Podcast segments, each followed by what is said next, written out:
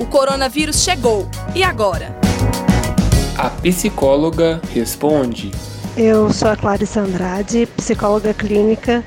Ficar em quarentena dentro de casa é necessário e deve ser feito por todos os brasileiros neste momento. Mas isso pode abalar nossa saúde mental? É importante sim se preocupar com a situação que o nosso mundo está vivendo, se preocupar na prevenção que a gente tem que fazer, de cuidar da saúde, de lavar as mãos com água e sabão, de passar álcool em gel quando saímos de casa. Mas muitas vezes, por causa dessa preocupação excessiva, as pessoas assistem muito aos noticiários o tempo inteiro.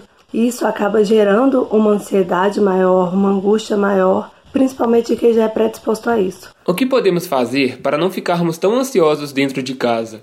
A primeira dica é: faça um exercício dentro de casa. O que conseguir fazer? É importante para sua saúde mental que você consiga se exercitar, até para que esse tempo passe mais rápido. Procure fazer coisas que te distraiam, que te façam bem, arrume a casa, converse com seus parentes mais próximos. Isso vai te ajudar a entender que os dias podem ser mais fáceis. Mais uma coisa, é importante que vocês entendam que é viver um dia de cada vez.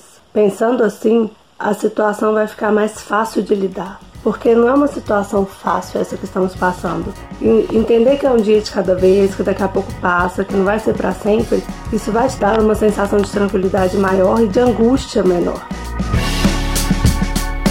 Compartilhe esta ideia com seus amigos e familiares.